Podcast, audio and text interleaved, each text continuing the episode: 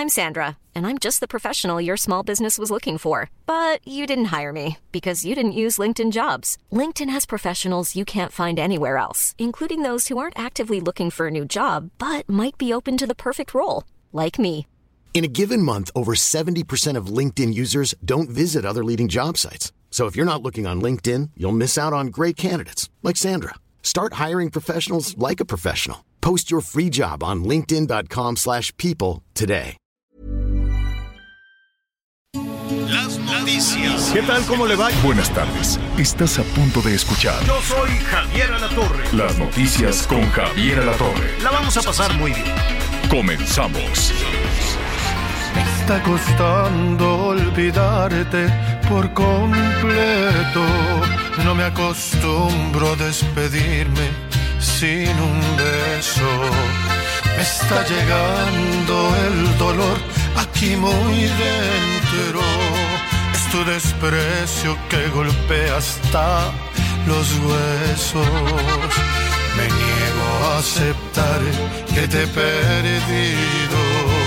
Pienso rogarte hasta que... Bueno, pues así, pian pianito, ¿no? Bueno, al ratito le vamos a poner más ritmito, ¿eh? Está, está tranquilito. Aquí estamos escuchando al inexperto en olvidarte con el Alejandro Fernández. Que siempre todo lo que canta se convierte en un éxito. Pero me da muchísimo gusto que nos acompañe. Saludos a Guadalajara. Saludos a Jalisco a propósito de los Fernández que todos los días nos sintonizan. Nos da muchísimo gusto recibir sus mensajes. Sí va a subir la temperatura, ¿eh? Ya el asunto está más calientito. 100.3 de la FM, el Heraldo Radio en Guadalajara, Jalisco. Son, vamos a tener ya temperaturas en, ¿qué quiere? La mitad del país, más o menos la mitad del país con temperaturas de casi 40. 35, 40 grados, así es que este, hidrátese muy bien, ya van a empezar las temperaturas, son 20, 20 estados, dice el, meteorológico, entonces también este, unas, eh, eh, ¿cómo se dice? Tolvaneras, pues, ¿no? Unos eh, ventarrones, tolvaneras, allá por Durango, Chihuahua, Baja California, Sonora, pero también están las bajas temperaturas en la frontera, ¿eh? no se crea, todavía estamos en invierno, todavía hay una tormenta de invierno que están batallando mucho allá nuestros amigos que nos sintonizan en los Estados Unidos. Abríguese muy bien en Estados Unidos y aquí hidrátese muy bien, desde 35 a 40 en 20 estados del país al ratito con más detalle, le vamos a decir cómo, pero pues sí, ya incluida la Ciudad de México, ya cambió todo el panorama, ya está calientito, un tráfico de la refregada. Y eso no es mala palabra, ¿eh? Eso no es mala palabra. ¿Qué va? No, ya no cabemos. Ya basta, ya no cabemos en la Ciudad de México. Bueno, a propósito de Jalisco, mire, por, por nada, por poquitito, ¿no? Eh, se queda la torta ahogada fuera de la lista de las mejores tortas del mundo. Me da, me da un poquito de, no, no risa, pero pues está bien, ¿no? La, la torta es un, es un platillo muy recurrente en todo el mundo, muy sencillo, muy fácil, ¿no? Desde que lo inventaron eh, los, los ingleses, el conde de Sandwich. Se llamaba este señor que era ludópata, jugaba mucho a la baraja. Jugaba muchísimo a la baraja y entonces por, le decían, oiga patrón, pues tiene que comer, deje la baraja. No, para nada, yo quiero seguir jugando, no me importa, me juego toda mi fortuna. Oiga, pero que se le va a enfriar la comida. Hasta que le inventaron a este visconde de la corneta, no, de sándwich era. Entonces, este, y no hace mucho, ¿eh? No hace mucho. Estamos hablando de mediados del siglo XVIII. Y se lo estoy diciendo ahí un poquito de memoria. Déjeme buscarle con todo detalle. Entonces, para que no manchara las barajas, ni las fichas, ni, ni, ni, ni la mesa, porque un cochinero y modo que le llevaran el pollo frito y agarraba el pollo y luego la baraja. Y ya ve que eso de comer con las de comer con contenedor y cuchara es relativamente nuevo en la evolución de- de- del, del hombre. O sea, no se crea. Por ahí los chinos habrán inventado el tenedor, cosas así, pero que se popularizara, pues no, la gente comía con las manos. Bueno, entonces le hicieron, le inventaron una comida entre dos panes. y dijo, ándale, mira qué bien, te voy a subir el sueldo, porque ya dejó, ya no se tenía que levantar del juego de la baraja y ya no, no embarraba todas las, las, este, pues las fichas, las barajas, todo lo que fuera para jugar. Y entonces ahí estaba sentado, ¿no? Obsesionado en, en el juego. El juego no se crea cuando le pesca a las personas a ver si vamos hablando también de la ludopatía en algún, en algún momento y cómo se puede solucionar eso. Bueno, pues eso viene a colación porque hay un atlas de comida. que lo hacen con mucha seriedad, ¿eh? Sí, es como eso de los mejores restaurantes del mundo, que ya le platicaré mi experiencia en algunos de la Ciudad de México, qué cosa tan infame, yo no sé cómo los ponen en esas listas. Pero bueno, entonces hicieron el atlas o la lista de las 50 mejores tortas del mundo. ¿Cuál es la torta que más te gusta, Anita Lomelí? ¿Cómo estás? Hola, ¿cómo están? Muy bien. Agripada, pero bien, sin novedad en el frente. La torta que más me gusta, la verdad es que. Suena como a canción, la torta que más me gusta, ¿no? la torta que más me gusta. Ay, Javier, ¿sabes qué? ¿Cuál? Que hay unas tortas que se llaman caguamas en Veracruz que tienen todo lo que te puedas imaginar, pero tienes que apachurrarlas, asentarte en ellas para poderle dar un bocado. Así me gustan las tortas. Le ponen sardina, cazón. No, sí, un bistec también, ah, aguacate, jitomate. Eh. No, pero esa no es torta entonces. No, ¿qué? ¿Es pues tortón? yo creo que no, pues es como un experimento raro. Era una tortuga. Es como los hot dogs de Hermosillo allá en la Universidad de Hermosillo, la torta que cubana. Las tortas cubanas. Estás en la lista. ¿Tú, Miguelón? Híjole, pues me va a salir mi espíritu chilango, señor. Ajá, ¿cuál? La torta de chilaquiles. Ándale, si vas. Tenías que ser tú. bueno, es que me, gusta mucho de repente ahí este tu torta de chilaquiles. Tortilla guisadita para nuestros amigos en distintas partes del país y allá en los Estados Unidos. Los chilaquiles son mundiales, pues sí. Javier La Torre. Hay quien los hace sin chile, pero pues. Javier nunca, nunca ha entendido cómo a la masa Le metemos tortilla, Mira, tortilla. cortada en cuadritos, remojada en salsa con crema, con queso y salsa. En el norte los hacen con totopos, amigos. Los son ustedes hacen con los totopos. Son duritos, acá son más, más aguadito. Adentro de un pan, que, que a su vez el pan tiene frijolito, que más tiene aguacate, frijol. Crema, queso, cebolla y le puedes poner o, o pollo, le puedes poner un huevito estrellado o le puedes poner un bistec, como tú gustes. Está bueno, la vamos a probar, pero no, estás en la lista, Miguelón. Tú, no, lo siento. Tú no, tú no estás en la lista. ¿Saben la que sí está? A ver, le voy a platicar. Entonces hicieron este atlas de las mejores tortas del mundo.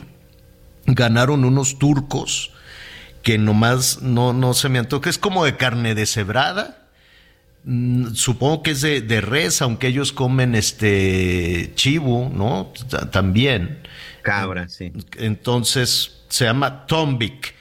Esa ganó como la mejor torta del mundo. Es hágase de cuenta carne deshebrada con alguna salsa ahí, tomate, cebolla y adiós que te vaya bien. No sé por qué sea tan popular. El pan está crispicito. Ese sí, lo calientan y está medio crispy. Luego, segundo lugar, la butifarra de, mm, ahorita le voy a decir, no sé si es de Perú, y esa es, hágase de cuenta, un lomito, un lomo, un lomito de puerco adobado en rebanadas delgaditas, como si fuera la torta cubana, pero sin tanta cosa.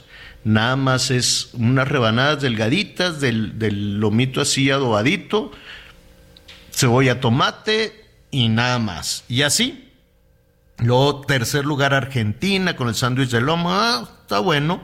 El lobster roll de los de, los de Estados Unidos, uno, dos, tres, cuatro, cinco, seis. Se fue hasta el sexto lugar y es buenísimo. Hágase de cuenta, el pan de hot dog, ¿no? Que no sé cómo se llama, Miguel Anita. Pero si puede ser en un brioche, en un pan un Bollo, un bollo flaco. sí Pero si te compras un brioche de un bollo para hamburguesas de matre.pan, no, no, no, no. Pero bueno, es otra cosa. Y ahí le ponen ensalada de langosta, que la hacen así con mayonesa, chun, chun, chun, y lo ponen adentro del, del panecito alargadito de hot dog. Ese quedó en sexto lugar, y así, y así, y así hay varias, hasta que llegamos a México, lugar 33. ¿Cuál se imaginan? Pues las tortas ahogadas, como decía. No, lugar 33, los molletes. Que no Eso ah, me parece correcto y justo. No, pero no es torta. Los molletes son deliciosos, Miguel. Pero no, son deliciosos, pero la verdad es que yo es la primera vez que, que veo que alguien identifica a México en la cuestión de las tortas y todo esto, el mollete. Oye, a mí me parece muy inteligente, es una torta sin tapa. Pues sí, pero le falta, no, no es torta. Acuérdate que el señor este que jugaba la baraja no se quería ensuciar las manos. Tiene que ser comida entre dos panes.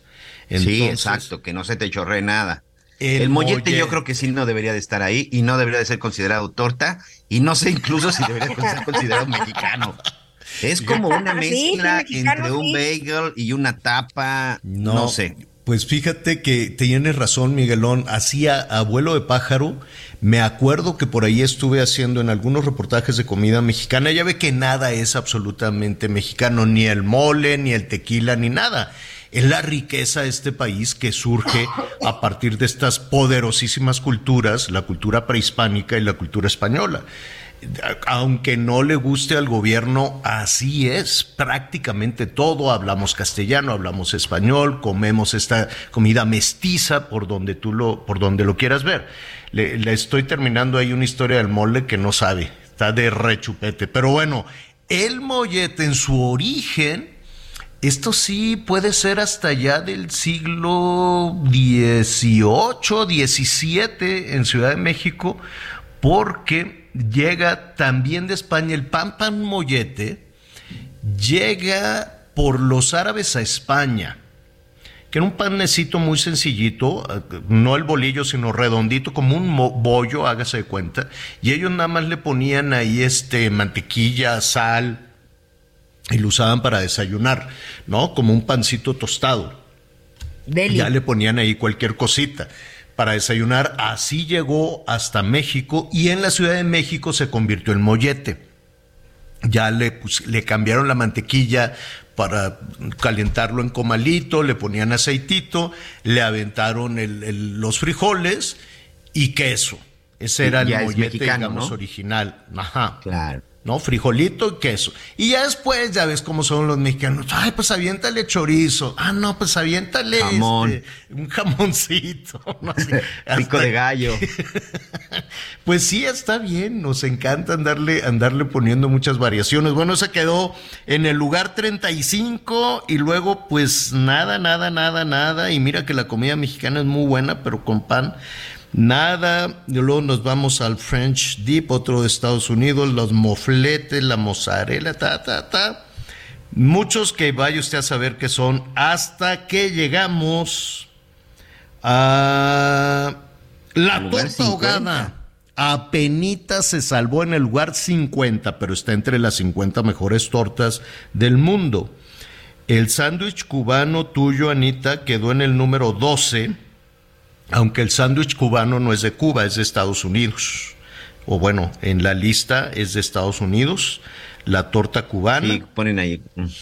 La torta cubana y finalmente la torta ahogada. Saludos a nuestros amigos en Guadalajara. Qué rica las tortas ahogadas. Nada más cómaselo en platito con salsa.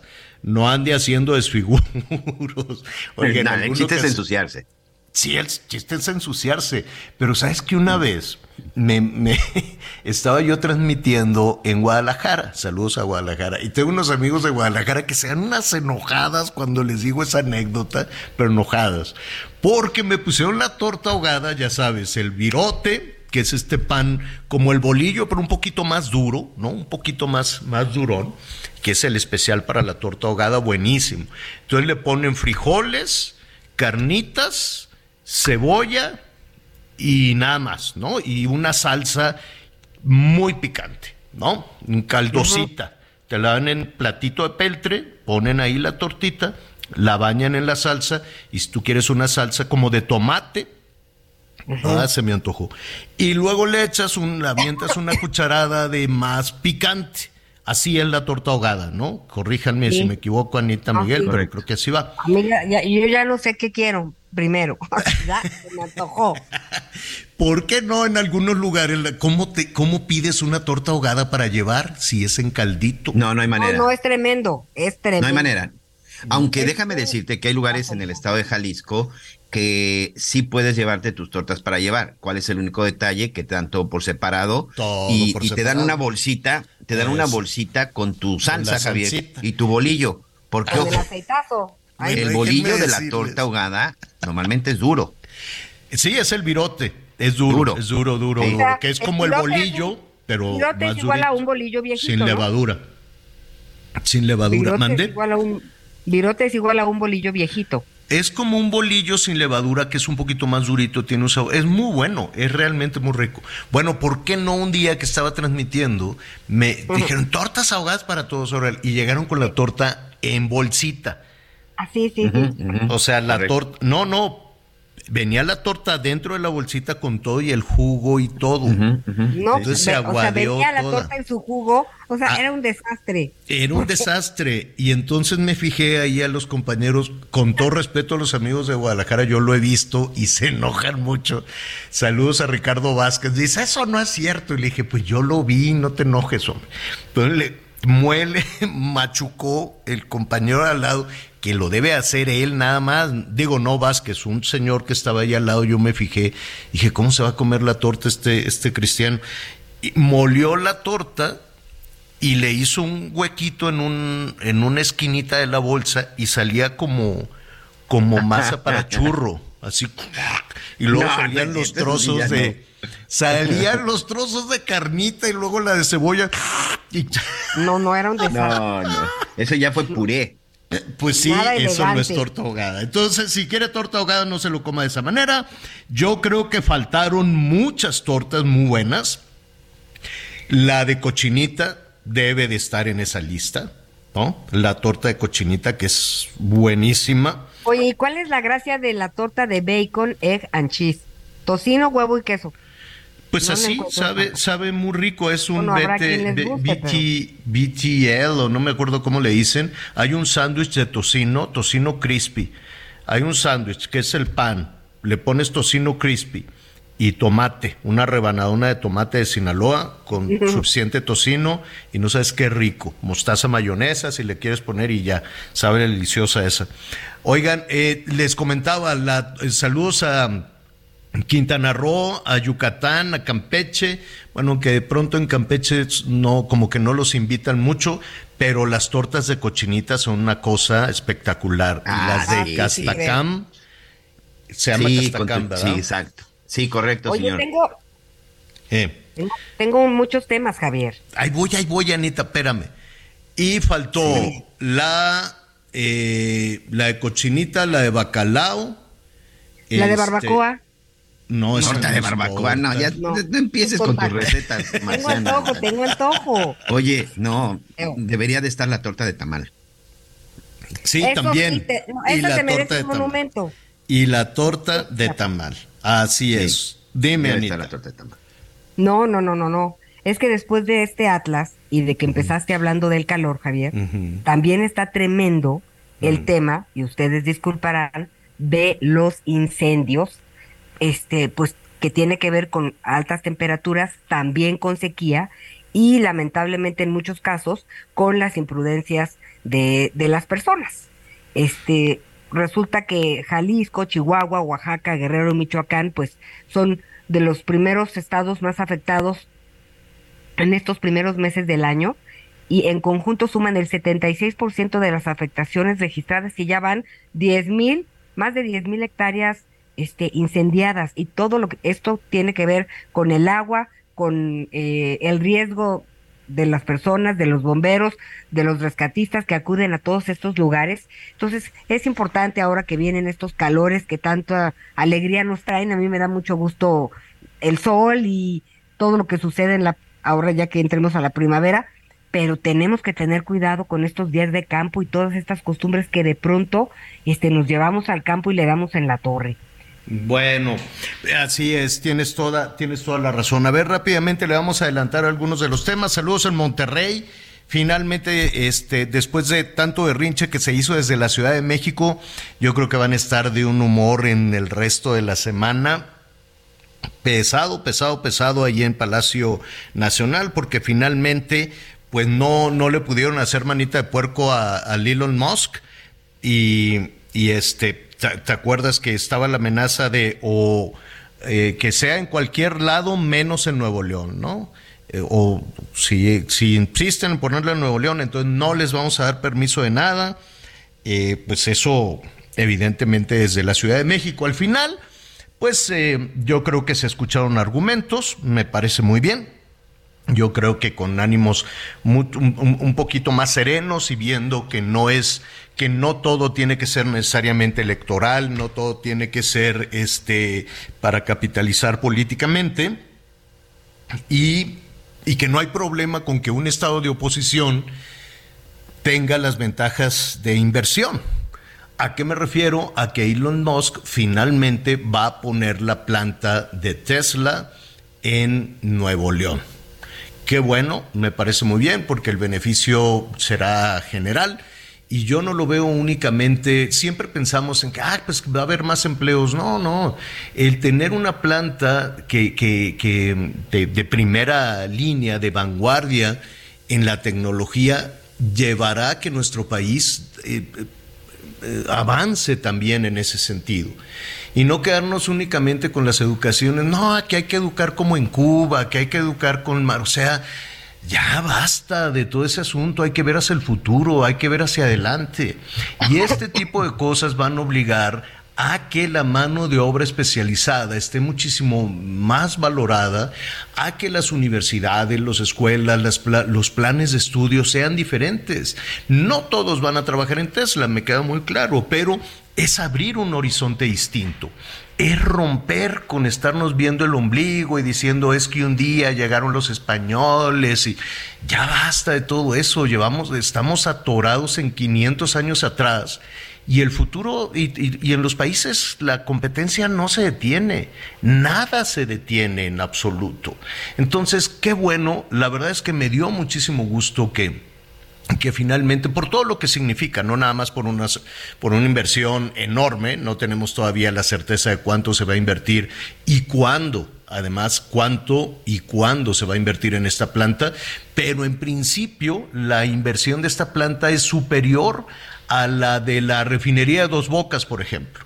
Entonces me da muchísimo gusto, qué bueno que están ahí con los combustibles fósiles y apostándole al pasado y que todo sea como Lázaro Cárdenas y toda esa visión romántica de México, pues está bien, políticamente es muy redituable, pero también es cierto que hay que abrirse al futuro y que hay que abrir las nuevas oportunidades y lo que eso va a significar, porque si atrás de Tesla vienen industria con tecnología de punta, eso va a ser fabuloso para México, que se desarrollen no nada más los autos cero emisiones, sino la industria de los chips, el famoso nearshoring y para que el nearshoring, es decir, para que las empresas se establezcan en México para abastecer a los Estados Unidos, pues sería eh, importante que el personal que trabaje en, esta, en estas eh, empresas también esté capacitado para eso.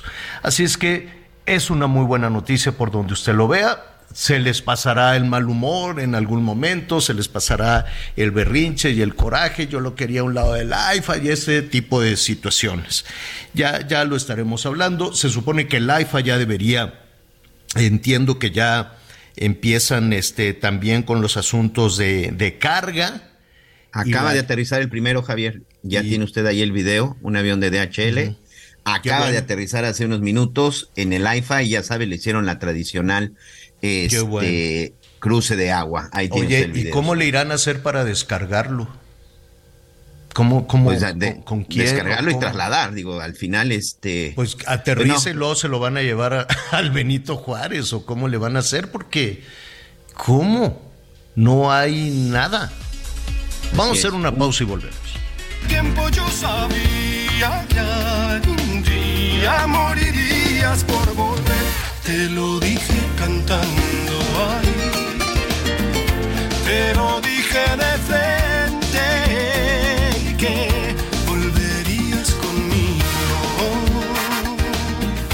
Volverías porque no quieres perderme.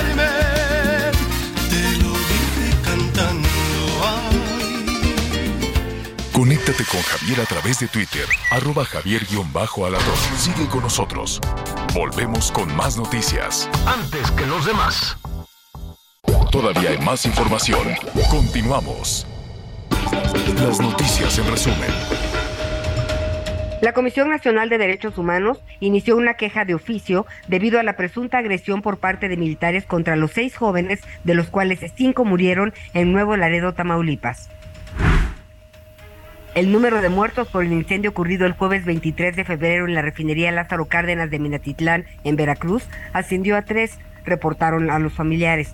La víctima fue identificada como Manuel Alejandro Jiménez Fernández, quien además de ser obrero, era un artista del graffiti. En los procesos electorales del Estado de México y Coahuila se usarán 238 urnas electrónicas como parte de la prueba piloto con resultados vinculantes, según avaló el Consejo General del INE. Hoy el dólar se compra en 17 pesos con 73 centavos y se vende en 18 pesos con 82 centavos. Bueno, bueno, muy bien, gracias, gracias Anita. En un momentito más vamos a retomar este asunto del, del Felipe Ángeles, vamos a retomar también lo de la planta, lo de la gigaplanta, que por donde se lo vea, independientemente de, de los eh, enojos que pueda haber por parte de, de, algún sector en el gobierno, pues es una, es una buena, es una buena noticia. Este y estaremos también con este asunto de Veracruz. Saludos a nuestros amigos que nos sintonizan allá en Veracruz. Este tema oscuro todavía de qué fue lo que sucedió en esta en estas instalaciones de Pemex. Hasta ayer por la noche se hablaba de tres trabajadores, este, tres trabajadores muertos. Em, uno de uno de los trabajadores que, que falleció, pues fue por las lesiones, por las heridas un asunto tremendo. Hay otro trabajador que la verdad se le reporta muy, muy grave y pues todavía todavía conocer más de esta situación. En un momentito estaremos también allá en Veracruz hay muchísima información en desarrollo. Oiga, independientemente de, la buena noticia que ya estaremos eh, revisando, ¿no? Con mayor detalle, los beneficios que pueda haber, ¿no? Yo creo que por donde se le vea, no nada más por la cuestión de, las eh, inversiones de esta gigaplanta, que es una gigaplanta, vamos a revisar también estos automóviles cero emisiones, que por cierto han convertido en el, a Elon, Elon Musk de nueva cuenta en el hombre más rico del mundo, pero pues el impacto que en el desarrollo tecnológico sí o sí pueda tener en nuestro país. Qué bueno, qué bueno que se puedan hacer a un lado todas las cuestiones políticas, todas las cuestiones electorales, que dejamos de estarnos viendo el ombligo de hace 500 años para empezar a ver al futuro. Y mire, entre las apuestas, que tiene el gobierno mexicano, pues está la refinería de Dos Bocas, que estaremos haciendo también una revisión, ya la inauguraron, pero pues en realidad siguen trabajando. ¿Cuánto ha costado? Pues muchísimo más, seguramente que los ocho mil, eh, ocho mil millones de dólares que se había dicho en un principio, ¿no? Este es un, es un tema que, que, que de la mano con eh, las pérdidas que ha tenido Petróleos Mexicanos, pues es un asunto que, que, se, tiene que, que se tiene que revisar. Pero Pemex anunció que ya tiene ganancias, que ya dejó de perder. ¿Qué significa esta ganancia de Pemex? Pemex estaba hablando de 23 mil millones de pesos de ganancias el año pasado. Esas ganancias es un poquito más de 23 mil millones de pesos, en un momentito se lo diré con toda certeza. Esas ganancias son por la guerra, porque aumentó el precio del petróleo, porque Pemex ya es una empresa eficiente, porque la apuesta para los combustibles fósiles sigue siendo este, generosa, sigue siendo importante o dejó de perder. ¿Cómo debemos de leer esta, esta noticia de Pemex? Es, pues sí, qué bueno que si deja de perder, pues me parece muy bien, pero dejar de perder a ganancia puede ser una lectura distinta. ¿Cuál es la situación en este momento de Pemex? Víctor Ramírez Cabrera, vocero de Plataforma México, Clima y Energía. Me da muchísimo gusto saludarte, Víctor. ¿Cómo estás? Muy buenas tardes. Hola, Javier. Muy buen día todavía. Este, bien, bien. Pues viendo estos resultados y viendo que, que por México es un... Eh, es, además del tiene las consecuencias más bien de los asuntos internacionales, del contexto internacional, que de las propias acciones, ¿no? Ahora, este anuncio de, de, Pemex, ¿esto quiere decir que ya es eficiente, que ya, eh, que ya lograron eh, administrar bien a petróleos mexicanos y ya tiene ganancias? No, en absoluto no. Lo, que estamos viendo es, es muy, este, claro, es que hubo un incremento de, ingresos por el costo alto del petróleo, hubo un, incremento en el margen de refinación por un alza en los costos internacionales de los combustibles, pero esto no, tiene absolutamente nada que ver con que esté mejor administrada, sea más eficiente, este, y, y, al contrario, lo que estamos viendo, por ejemplo, es que aunque su deuda no crece, sino que se refinancia, el monto o, la tasa de interés que se va a pagar por la deuda es mayor. Entonces, no hay en realidad un beneficio. Eh, la, producción de crudo sigue generando ganancias, como siempre ha sido, pero refinación sigue perdiendo dinero, aunque en algunos momentos del año pasado, por el alto costo del, de, los combustibles a nivel internacional, que obviamente es el margen, es, la referencia para México, tuvo por un periodo pequeño ganancias, ¿no? Eh, a ver, dos, dos cuestiones importantes para, para, para entender si Pemex se está manejando como una empresa o Pemex se sigue manejando más desde un punto de vista, eh, pues no quisiera decir yo político, pero a ver, si la palabra correcta es desde la administración pública. Me queda claro que la administración pública no tiene un, eh, un interés ¿no? en ser productivos, en ser eficientes, sino eh, responden a otros, a otros intereses. Eh, Pemex estaba en declive desde hace muchísimo tiempo, no es un asunto que venga de la mano con, con Morena. Estaba en declive, eh, la falta de la falta de inversión o de una inversión inteligente, una inversión adecuada, el cambio en el horizonte, desde luego, hacia nuevas tecnologías o, esta apuesta que incluso hay muchos países que ya con el muy cercano 2030 están hablando de cero, de cero emisiones. Eh, y además una deuda tremenda. Eh, ¿Eso ya se, se acabó? ¿Qué, qué, qué, puede hacer Pemex con su deuda? ¿Se está produciendo más? Son dos preguntas en principio. Bueno, primero, si solamente analizamos el, la, el, reporte del último de, trimestre, hubo un incremento de la producción de 1% de Pemex, en realidad es marginal. Del gas el incremento fue del 0.8%, que también es eh, marginal, no es algo relevante, sin embargo, el año pasado tuvimos la peor producción en 40 años. Entonces, este, digo, hay que poner en contexto y la realidad es que no se está produciendo más. Punto dos, eh, y eso fue algo muy interesante que se dio durante todo el año pasado. Sí se, metió más eh, petróleo crudo a, a, proceso de refinación, sin embargo salía cada vez más combustible. En lugar de incrementar la producción de gasolina, se incrementó más la de combustible y es obvio lo que estamos haciendo es meter petróleo crudo pesado a refinerías que estuvieron diseñadas para petróleo crudo ligero. Y pues mientras más refinerías, más se va a salir este combustible que de alguna forma le tiene que, encontrar salida. Eh, el margen de refinación, insisto, no es que haya mejorado la, forma de administrarse, sino que pues, el producto final tenía un mayor eh, valor de mercado, un mayor precio en el mercado y sus costos se mantenían, pero no no hubo ganancia. la la evidencia que, que muchas eh, han sacado es que mientras más refina Pemex, más dinero pierde, y aquí la, la apuesta ha sido refinar más, este, y digo, en un periodo muy corto del año pasado tuvieron la ventaja de tener costos muy altos de combustible, lo cual evitó que hubiera más pérdidas, sin embargo no mejoró el, eh, eh, el desempeño de la refinería. ¿no? Oye, ¿y qué se hace con todo ese combustóleo? Ah, ¿Dónde, ¿dónde lo colocas? Ajá. En algunos casos eh, se puede colocar en el mercado en, el sur de Estados Unidos porque lo usan para mezclarlo con, algún crudo y para mejorar la dieta de algunas refinerías que están diseñadas para, para crudos más pesados.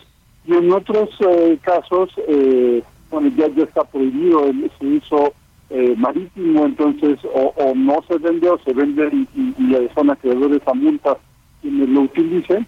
El otro asunto es que pues eh, se le ha, se, ha cambiado un poco el despacho eléctrico en México para permitir que, mm, se lo queme y, este, y, por eso tenemos la Ciudad de México así, ¿no? Lo quema la comisión allá en Hidalgo y en Tula. En Tula y por eso eh, no, se ha querido decir abiertamente, pero sospechamos, sospechamos que por ahí que por ahí está la cosa. Eh, eh, dime, finalmente, la el hablar de las eh, de la rehabilitación de las refinerías, cosa que no se ha logrado, creo que no se ha logrado. Eh, ya falta poquito para, para eh, que se cumplan esos, esos plazos que se habían puesto, ¿no? Seis refinerías que efectivamente estaban, estaban en, en, muy malas, en muy malas condiciones. Pero la meta de la actual administración era seis refinerías, Deer Park, y eh, Dos Bocas. ¿Qué tan cerca estamos de esto y cuál sería el objetivo? Sí, la realidad es que estamos muy lejos y, solamente como ejemplo, la semana pasada hubo tres accidentes en instalaciones de Fenex, incluidas ahora en Park. Eh, ya no solamente en México, sino en la que compramos en, Estados Unidos.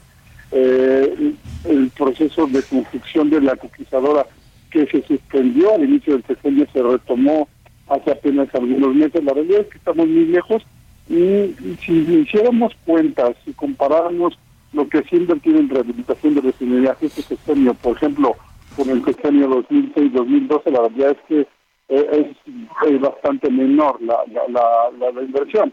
Entonces, este, pues más bien todo se ha eh, volcado a invertir en dos bocas sin que eh, esta se haya construido o terminado de construir en los tiempos y en los puestos que el propio presidente se comprometió, ¿no?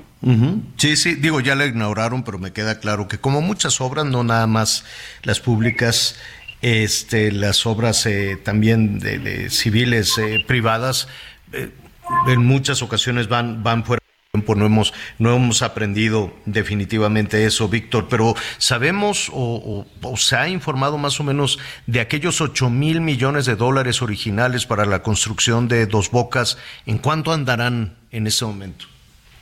Bueno, lo que se ha aceptado oficialmente es un costo de alrededor de 16.500 millones de dólares. La realidad el costo va a ser bastante superior y eso que no, no estamos tomando las obras inducidas para llevar, eh, por ejemplo, agua o, gas en la refinería, ¿no?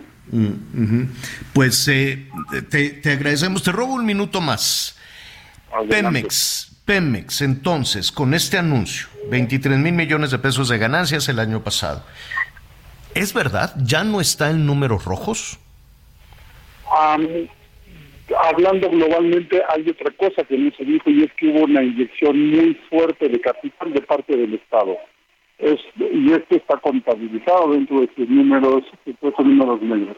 Por sí misma Pemex siguió perdiendo, le, inyectaron capital, le cobraron menos impuestos y derechos de utilidad y pues eso es lo que le genera los números negros, además del alto costo del petróleo. Pero no, no es que esté mejor administrada no es que eh, eh, este, se esté rescatando de forma correcta. Pues eh, te agradecemos mucho, Víctor, y si no tienes inconveniente en cuanto esté ya más, más estable el asunto de Tesla, ¿qué te parece si hablamos precisamente de lo que eso significa, no nada más en, el, en la cuestión de las inversiones, de, de los empleos, sino de tener un horizonte diferente, ¿no? Un horizonte distinto en materia de energía que no sea esta visión, pues que en ocasiones no es un tanto romántica, que coquetea con lo político y esas eh, añoranzas hacia a, Lázaro Cárdenas y demás, cuando pues el mundo no espera, ¿no? Y el mundo está a una velocidad vertiginosa. Entonces, si no tienes inconveniente, lo, lo retomamos ya desde el otro punto de vista de las alternativas, las cero emisiones y el futuro del país. Con todo gusto, a, a, es un tema que claro que tenemos que tocar porque es un, cambio en la forma de vida, no solamente de los mexicanos, sino del mundo, y hacia allá vamos y, tenemos que construir ese futuro, no solamente pensar en el romanticismo del pasado que bien mencionado. Así es. Víctor Ramírez Cabrera, vocero de Plataforma México, Clima y Energía, ah, y además socio de la consultora Perceptia 21 Energía. Creo que lo dije bien, no estoy muy seguro, Víctor, pero te agradezco. Muchísimas gracias. Al contrario, Víctor, gracias, un abrazo. Bueno, eh, están en la inauguración, qué bueno, la, la, verdad es que qué bueno que ya bajó este avión, qué bueno que ya el, el, eh, el Felipe Ángeles, porque bueno, se nos estaba atorando y atorando ahí el, el aeropuerto, que no se fuera a convertir en un, en un aeropuerto fantasma. Por lo pronto es información que está en desarrollo, Miguel. Hay, em, hay todo un evento con templete, están ahí pues varios, varios invitados precisamente para hablar de este inicio. Llegó el primer avión de carga, este al Felipe, al Felipe Ángeles. Aquí estuvimos hablando de quién fue el, avión de DHL, si no me equivoco. DHL, señor, así es. DHL. DHL, un Boeing 737. Mm. Oye, ¿sabes qué sería muy interesante? Digo, si uno hace su cartita, imagínate que pudieras así, ¿no? Que llegaras al templete. Oye, Miguel, este, ¿puedes ir a, cubrir la llegada de DHL? Sí, ok. Y entonces que te fueras espichadito, calladito por atrás del templete y te metieras así como Bruce Willis en estas películas, ¿no? Y abrieras el avión. Oye. Eh, y abrieras, espérame. sale? No, por eso. Y que abrieras el avión estilo Bruce Willis con paliacate en la frente. Y que habrá algo adentro de ese avión, me pregunto. ¿Habrá algo? pues es de carga, ¿no? Pues sí, pero deberían de tenerlo abierto y que se viera a los trabajadores bajando las cajas, las gruitas. Pues a lo mejor cuando acabe de hablar el presidente. Ahorita está Digo, ya ves cómo es uno de mal pensado, pues, pero ojalá, ojalá. Mira, en, lo que sí es verdad es que DHL dice que va a invertir mil millones de pesos. Qué bueno. Mil millones de pesos para instalarse ahí en el AIFA. No, bueno, pues va, va a tener que invertir muchísimo, que va a ocupar cinco mil metros cuadrados este, para subir y bajar, que va a tener 280 empleados, pues los va a tener, pues, o sea, yo creo entonces que como apenas va a invertir mil millones, como apenas va a contratar, va a construir bodegas, oficinas. Yo fui, está bonito el IFA en la parte de pasajeros, pero no sé si ya existe precisamente eh, todo este tema de eh, ¿cómo se llama? De las, ¿cómo se llaman? Los eh, hangares. Las bodegas, ¿no? Las bodegas, los, hangares, las grúas, las cintas estas para revisión, los, eh, los, uy, los, imagínate cuando se instalen ahí los de las aduanas, los del SAT, ándale, ahí sí van a decir, no, si de por sí allí en el aeropuerto yo he visto cómo maltratan sobre todo a la gente que llega de como de migrantes y eso, qué bárbaro, qué mal los tratan los de, pues no sé si son los de aduanas o los del SAT. Migración. Fíjate que de No, los de migración son una facha, pero los otros les quitan muchas cosas y se las quedan seguramente. Es un atraco ese aeropuerto. El Benito Juárez, esperemos que el AIFA no sea así. Los de la Marina, con todo respeto, no, no sirvieron para nada ahí en el, en el Benito Juárez. Pues ya llegó el avión, ya se están anunciando las, eh, las inversiones, pero a mí se me hace que el avión no trae ni un paquetito, quién sabe. No, yo creo que sí. No puede ser posible que, o sea, que hagan un evento para que mm. llegue un avión que no trae nada. O sea, no, no, no, no, no puedo creer que... ¿Y quién lo va a bajar y dónde lo van a acomodar? Digo, no sé, a lo mejor es un acto de protocolo nada más, así de, protocolo de ya en, adelante, vamos a hacer eso. Te voy a decir algo. Se supone, o sea, yo no los he recorrido, yo me he ido por donde tú te vas.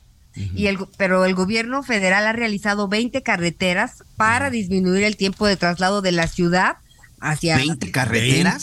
20, obras carreteras. Ah, 20 obras carreteras, 20 ah, obras carreteras. y entonces pues dicen que todo esto va a agilizar. Recientemente inauguró em, una autopista, ¿no? Ahí en el Estado de México. Era la, que iban a, Pero era de Toluca, ¿no? sí. Sí, era la que iban a inaugurar para cuando vino Biden. El Life está del otro lado, el Life está rumbo a Ecatepec, rumbo a Hidalgo. Ah, pues no sé. Pero dijo que inauguró la vía principal, este, que una vialidad de 14 kilómetros que conectará Ecatepec con el puerto aéreo. Qué bueno, qué bueno. Me parece, me parece muy bien. Sí, que ya, que ya le den, que ya le den. conexión, pues que órale. Sí, que ya les den este. Pues mira, es una obra importante. Es una obra muy grande. Está diciendo ahorita el presidente que tiene todas las instalaciones que todas las facilidades para que no haya demoras en la aduana, este, ni tampoco, por supuesto, con el tema de la carga. Justo ahorita lo está diciendo. Eh, por supuesto, no va a haber corrupción ni moches para que todo sea más rápido.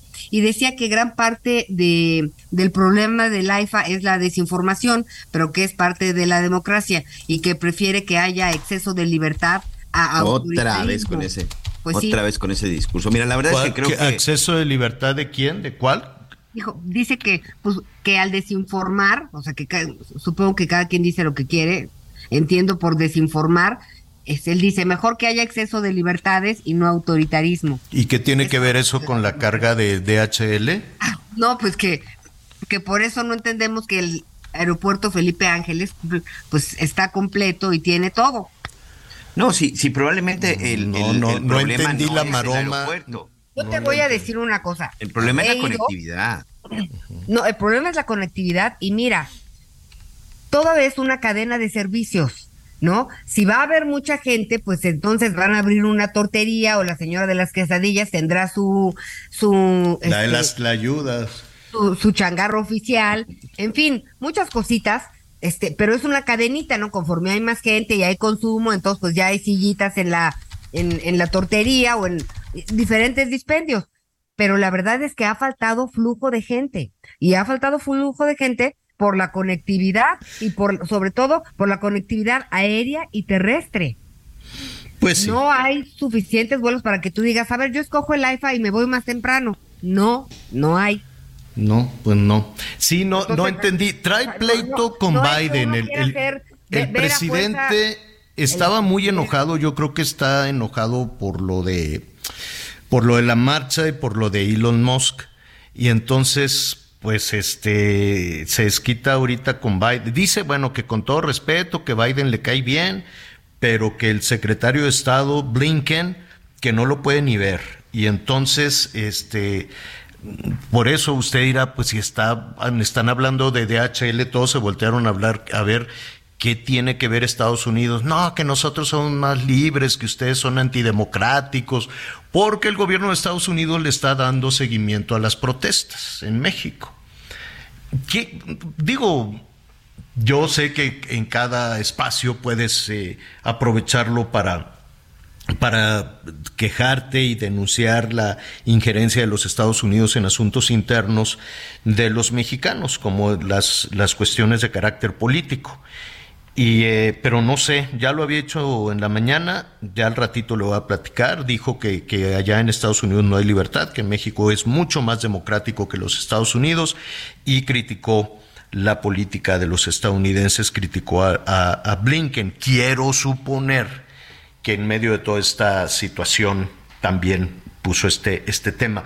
Yo, con todo respeto, eh, Digo, qué bueno que ya se va a usar para carga, qué bueno que no se va a quedar como un aeropuerto fantasma. ¿Qué me hubiese gustado a mí? ¿Qué me hubiese gustado a mí? Se lo digo un poquito con mayor detalle después de una pausa, que toda esa instalación se hubiese utilizado como una gran, gran terminal de autobuses, no de aviones.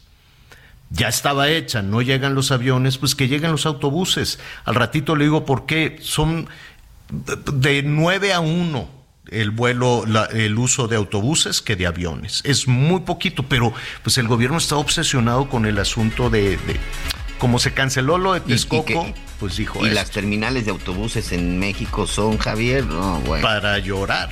Volvemos con ese tema. Pido para ti que seas muy feliz, mucho, muy feliz, pero muy feliz. Pues te lo mereces y yo soy así. Pido para ti que seas muy feliz, mucho, muy feliz, pero... Conéctate con Miguel Aquino a través de Twitter, arroba Miguel Aquino. Toda la información antes que los demás. Ya volvemos. Todavía hay más información. Continuamos.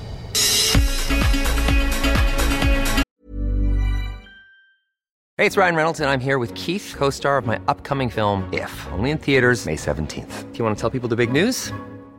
All right, I'll do it. Sign up now and you'll get unlimited for $15 a month in six months of Paramount Plus Essential Plan on us. Mintmobile.com slash switch. Upfront payment of $45 equivalent to $15 per month. Unlimited over 40 gigabytes per month. Face lower speeds. Videos at 480p. Active Mint customers by 531.24 get six months of Paramount Plus Essential Plan. Auto renews after six months. Offer ends May 31st, 2024. Separate Paramount Plus registration required. Terms and conditions apply if rated PG. Bueno, eh... a ver, muy, muy rápidamente, porque estuve así haciendo sumas, sumas y restas. A ver, el setenta y tantos por ciento para retomar este, este asunto de la, de la terminal de autobuses. En alguna ocasión en los memes, un poquito de burla a las instalaciones del Felipe Ángeles, le decían la terminal avionera. Y cuando yo lo escuché por primera vez dije, mm, qué buena idea, qué buena idea. Dije, ¿por qué el gobierno insiste? Y ya, ves que están tratando de desarrollar la, esta línea, ¿cómo se llama? Este, mexicana, de, manejada por el ejército y demás, a lo cual le van a tener que invertir un platal enorme, no sé si tienen los aviones suficientes, echar a andar una línea aérea es un negocio muy complejo. Y, el ejército no necesariamente sabe de, de, estos temas de negocios. Bueno, sumado eso, dije, ¿por qué le insistirán en, en una en una situación de líneas aéreas que qué bueno, ¿no? Habrá que sanear, habrá que tener un buen aeropuerto, no el Benito Juárez, un buen, buen aeropuerto, desarrollar, modernizar la conectividad y no nada más un buen aeropuerto, varios hubs cuando se hablaba del transísmico y del aeropuerto, dije, ¿por qué nada más el de Texcoco debería de haber uno, uno en el Golfo, uno en el Pacífico, el de la Ciudad de México, otro en el norte, en fin, desarrollar la conectividad de este país y empezar a hacer aeropuertos y puertos además, para tener esa, darle ese empuje. Y no, pues como todo se enreda en temas, este, que ese no porque lo hizo Peña, este no porque tampoco, pues no alcanza ni el dinero ni el tiempo. Pero bueno, ya estaba hecha esa obra que no, pues que nomás no, y ahorita ya bajó el de DHL.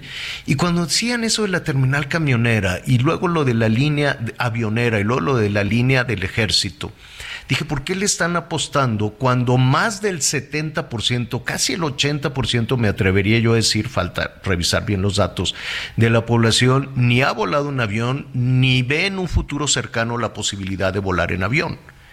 ¿Cuántos eh, vuelos? Miren, vamos a hacer rápido el, el cálculo. Son más o menos, déjeme decirle, eh, 106 millones, dice aquí, de pasajeros. Una cifra récord el año pasado, ya se acabó la, la, pandemia. 106 millones de pasajeros, la gran mayoría en vuelos domésticos, ¿no? Que no necesariamente de vacaciones, por negocios, por comercio, por lo que tú quieras. Hubo 106 millones de movilizaciones. Anita, Miguel, ¿sabes cuántas movilizaciones hubo en autobús? En las carreteras del país, de 106 millones de vuelos en avión, 3.749 millones de pasajeros al año. La diferencia es abismal. Abismal. 3.749 millones contra 106 millones. Entonces, cuando las autoridades se enojan o dicen, ah, como el lugar yo quiero hacer esto y esto y esto y me, hasta ahí lo voy y no me importa lo demás. Por eso cuando dijeron en ese meme terminar avionera, dije, claro, si ya está la instalación, si ya están las autopistas, si ya están las carreteras, imagínate una enorme eh, terminal de autobuses que le dé conectividad al centro del país y que de ahí salieran las rutas hacia los Estados Unidos, hacia Texas, hacia el Golfo y luego conectar hacia Texas, hacia el Pacífico y conectar por tierra en un gran hub con todas esas autopistas. Si lo que los mexicanos nos movemos por tierra, y sí, hay que hacer el avión, claro, hay que hacer los aeropuertos, porque eso se trata de modernizar al país. Pero pues desafortunadamente cuando, cuando te gana la, la víscera, ¿no? Cuando te gana eh, la cuestión política, la cuestión electoral, pues es, es muy difícil ahora sí que serenarse, como dicen en Palacio Nacional, y ver algunas cosas. Ojalá ese avión de DHL que acaba de llegar pues ojalá tenga carga, ¿no? Yo sí tengo la curiosidad, enorme curiosidad, de qué hay en la panza de ese avión de DHL que acaba de aterrizar en el Felipe, en el Felipe Ángeles. Y bueno, pues sí, nos llama la atención que en este evento se esté también hablando de la injerencia de los Estados Unidos, de que en México es un país mucho más democrático que los Estados Unidos y bueno, pues su repasón al gobierno, al gobierno norteamericano que un día sí y otro también. Pues la verdad es que por más que Marcelo Ebrard diga, no, mira que aquí, no, no, el, gobierno mexicano no, no, no tiene buena química con su principal socio, no hay buena química con el, con el principal aliado. Y es diferente, ¿no? Estar dando condecoraciones a dictadores o defendiendo a Castillo y defendiendo al dictador este nicaragüense y, en fin, es, es complicado en ocasiones entender la lógica de los movimientos políticos.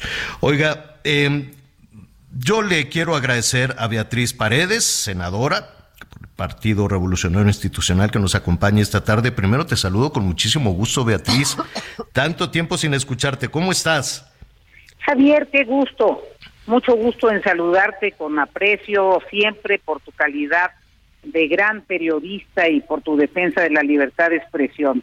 Saludo a todo el auditorio. Te agradezco, te agradezco muchísimo. Fíjate que, bueno, son tantos los temas que de pronto quisiéramos ir, ir, ir eh, platicando contigo. Todos los días se nos van acumulando cosas.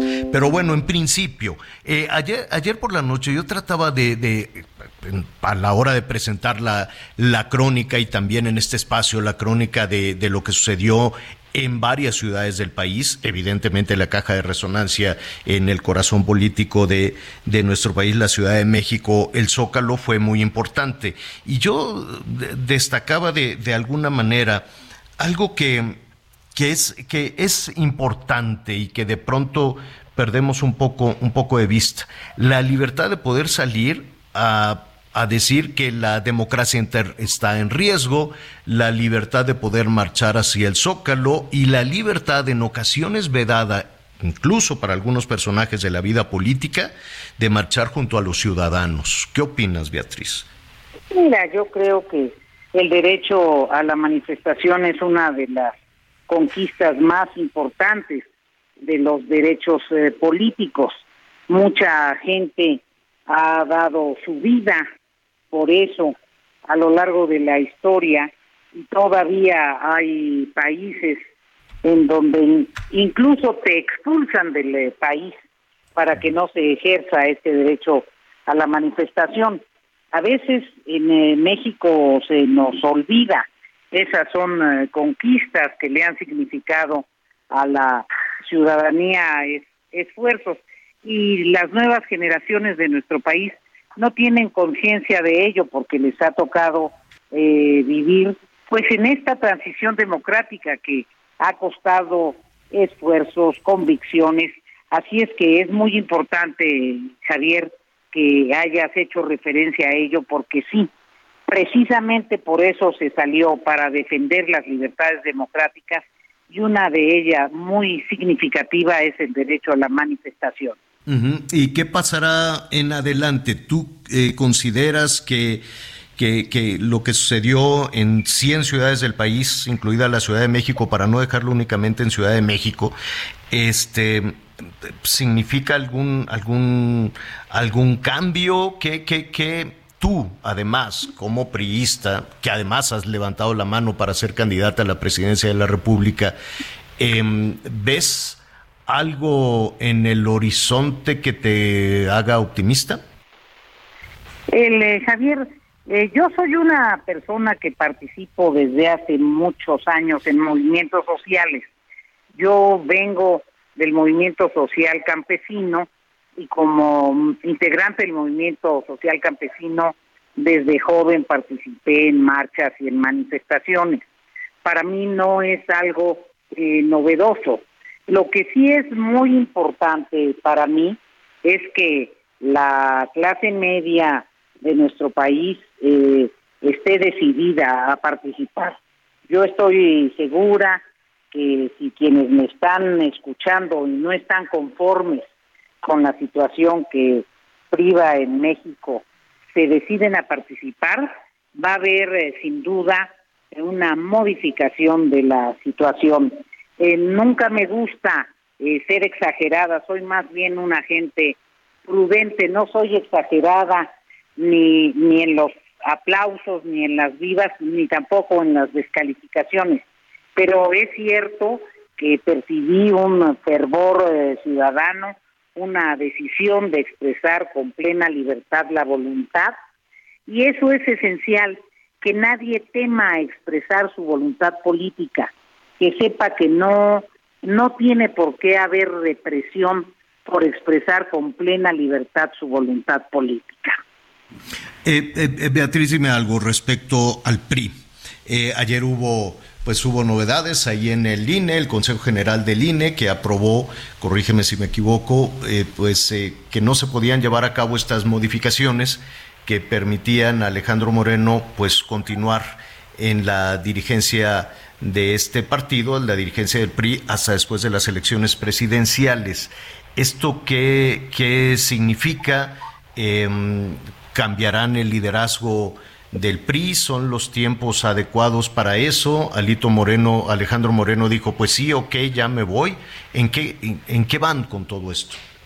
Eh, mira, lo que sucede es que eh, militantes destacados expresaron su inconformidad con reformas que se realizaron a los estatutos eh, eh, del PRI y el eh, Consejo General del ICE estuvo de acuerdo con la interpretación que presentaron esos militantes.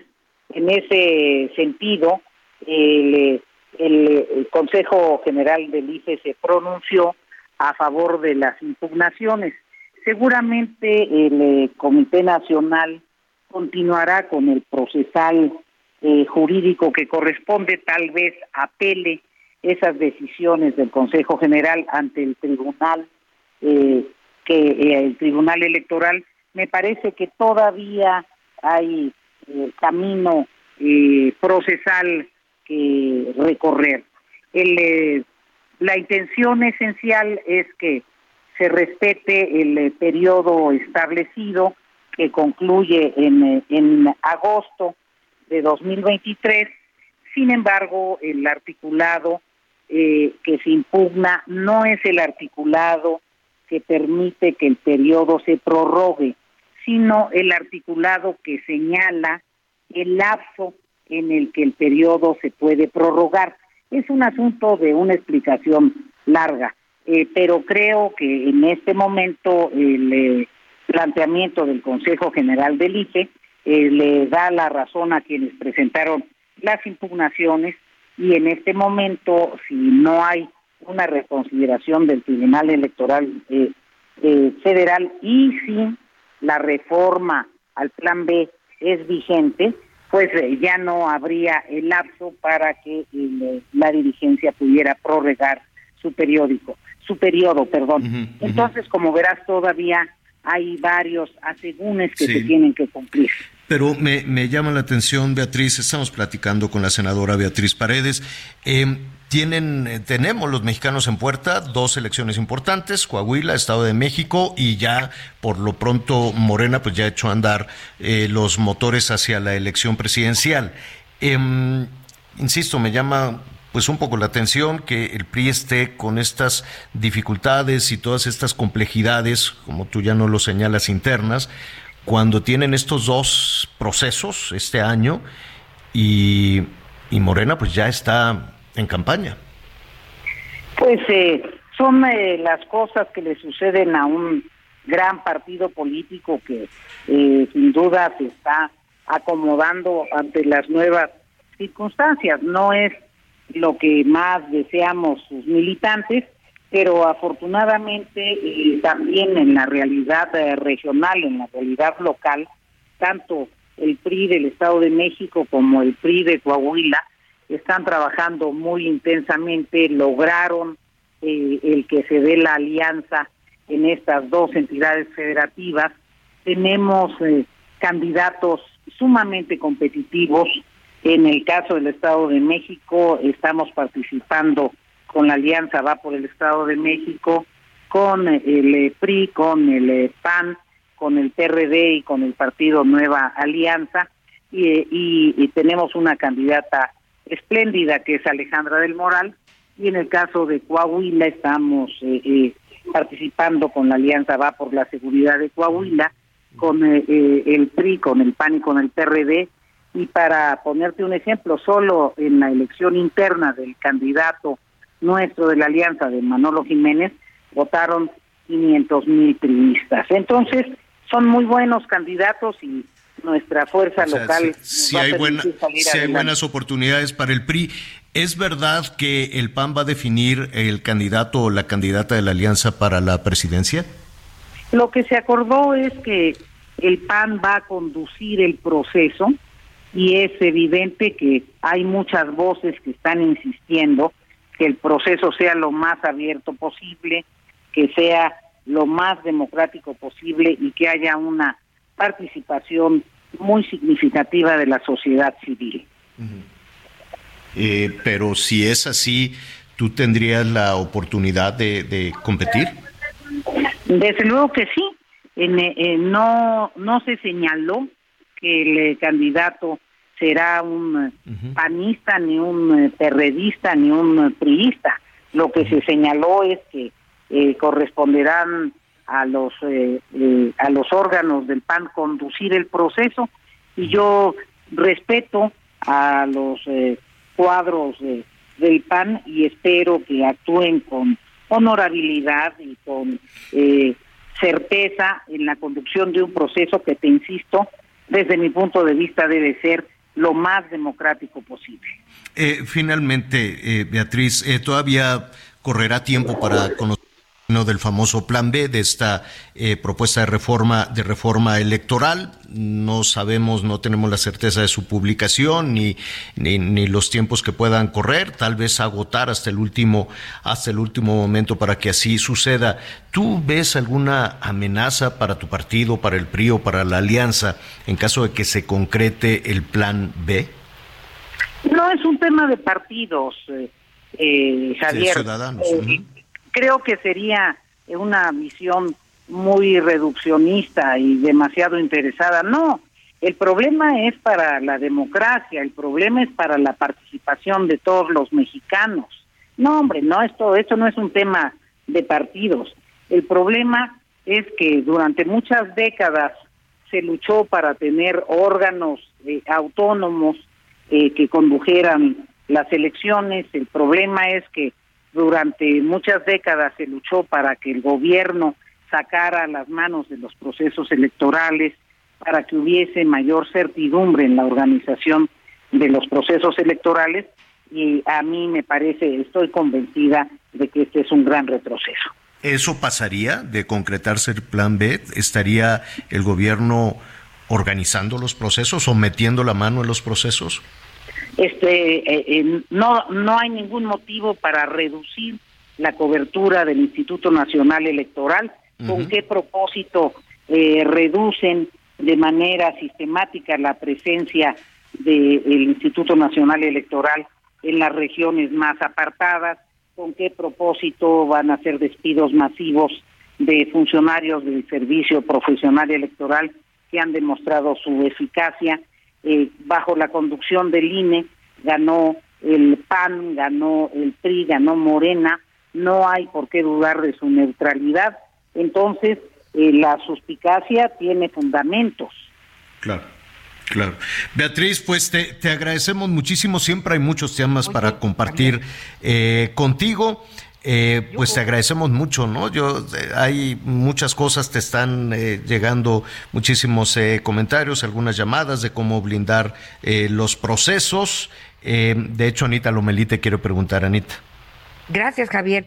Es que escuchando muy atenta la conversación, Beatriz, con tu perfil, con tu trayectoria, con la experiencia, pues lo que tendría que pasar y sobre todo después de lo que hemos visto en estas marchas ciudadanas, eh, pues es lo que sigue, mucho más definiciones y todavía se percibe una oposición dividida y, y esta ambigüedad con los días este, pues ya pasaron cuatro años, podríamos tener ya una definición clara. Tú serías una candidata perfecta, este, pues a, a, gobernadora de la Ciudad de México de entrada. Eh, ¿Cuándo van a empezar a tomarse decisiones, este, de este calibre que sería importante que fuera pronto? Ana María, me da mucho gusto saludarte.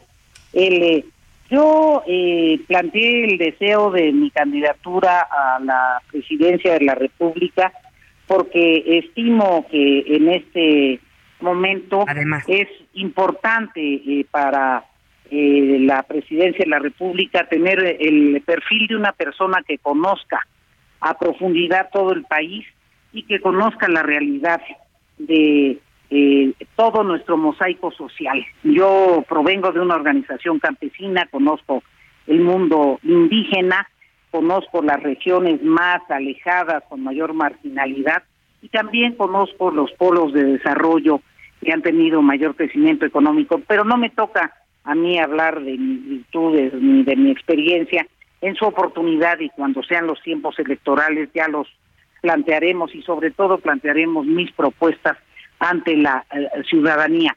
Y no es no es cierto que estemos en, en los tiempos, al contrario, el único que adelantó los tiempos fue el presidente de la República. Hasta 2024 es cuando se seleccionan eh, eh, los candidatos, es hasta cuando es la, la elección. Al revés. Entiendo los tiempos legales, tienes toda la razón. A lo que me refiero es que no vemos o sea, estos liderazgos que vas viendo, no, bueno, es por aquí, es por allá, y sí es, es, muy importante, y sobre todo ahora después de la marcha, que haya este seguimiento, este florecimiento de una oposición eh, fuerte, de, que pese y pues que veamos esos, eso que tú dices, los liderazgos, a lo mejor legalmente no es el tiempo, pero si te fijas, han pasado cuatro años y no está muy claro quién será qué, este, o sea, y sí es importante ir vislumbrando algunos liderazgos, algunas cabezas eh, por ahí interesantes. Que me den eh, una cuarta parte de la mañanera diario en cualquier estación y te garantizo que en menos de un mes tendrás visto una presencia contundente. Bueno, Beatriz, te agradecemos mucho. Aquí tienes siempre un espacio, como siempre. Muchísimas gracias. Muchas gracias, Javier. Muchas gracias, Ana María. Un gran abrazo. Gracias, gracias. Oiga, este, muy rápidamente, fíjese que agarraron un bandido. Eh, ya está la guitarrita, no. Agarraron un bandido eh, que le dicen el Freddy, el Freddy. Y estos bandidos vendían este, drogas en la Ciudad de México eh, por, em, ¿cómo se dice? Eh, por envíos, ¿no? Una cadena de distribución. por WhatsApp, señor. Por, hazme el recaramba favor. Entonces, por WhatsApp, ¿qué vendían, Miguel? Desde, desde metanfetaminas, chocongos. ¿Qué es un chocongo? Pues mira, este, son como una especie de dulces y también tiene que ver con estos hongos, que es de esas drogas que son muy, muy naturales, pero bueno, también estaban vendiendo cocaína, pastillas, eh, se habla también ahí de brownie, de marihuana, pero sí, lo, bueno, pues no lo sorprendente, digo, quien se diga sorprendido es porque pues no, no ha querido reconocer y no sabe bien del tema, pero la verdad es que esto a través de las redes sociales, pues está desde hace ya un buen rato, Javier, incluso durante la época de la pandemia, pues literal era la forma como, como estos sujetos estaban apurando, este, operando y es así como fueron detenidos. Y Sí, de manera increíble a través de WhatsApp, Javier. Había una cadena, había un chat en donde tú hacías tu petición, en donde tú solicitabas tu droga y tenían como un catálogo a domicilio. Catálogo mandaban. Como Uber, Eats, como Uber Eats. Churros de marihuana, aceite brownie, sur diesel, no sé qué sur diesel, soplete, bala contenedora, clipper, ¿qué será todo eso? Mira, se nos viene la pausa vamos a, retomar este, este tema. Y qué, qué complicado de pronto, pues hablar también, mira, yo siempre lo dirijo hacia los más jóvenes, pero pues no, ¿eh?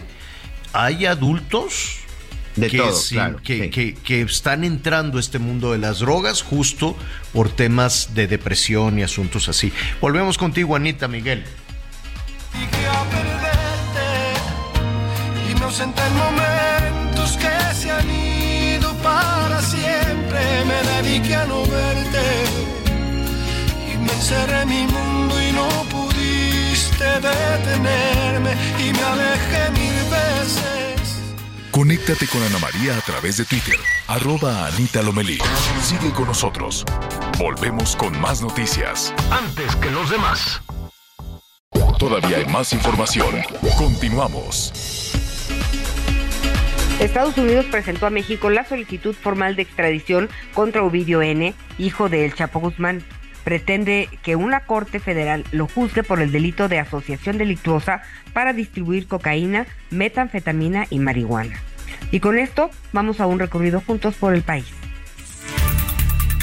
Los controles de ingreso en la preparatoria 1 ya se reforzaron luego de la agresión sexual que denunció una alumna y que sucedió al interior del centro por un exalumno, señaló Ricardo Villanueva Lomelí, el rector general de la Universidad de Guadalajara, quien admitió que el inmueble es antiguo y que debe evaluarse la reubicación de la comunidad de esta preparatoria. El incidente se registró la semana pasada cuando un estudiante de la misma preparatoria agredió a un estudiante al interior de estas instalaciones la alumna fue atendida por autoridades de la misma preparatoria quienes dieron parte a la coordinación de seguridad universitaria para reforzar las medidas de seguridad. De igual manera, se informó del caso a la Unidad para la Igualdad de la Universidad de Guadalajara, quienes activaron ya el protocolo de atención a víctimas y se encuentran brindando apoyo y asesoría integral a la estudiante, quien además fue acompañada en el proceso para levantar la denuncia formal ante las autoridades correspondientes. El agresor fue detenido el pasado viernes 24 de febrero cuando intentó ingresar al plantel luego de que previamente el 17 de febrero se le había prohibido su ingreso. Desde Guadalajara, Mayeli Mariscal, Heraldo Radio.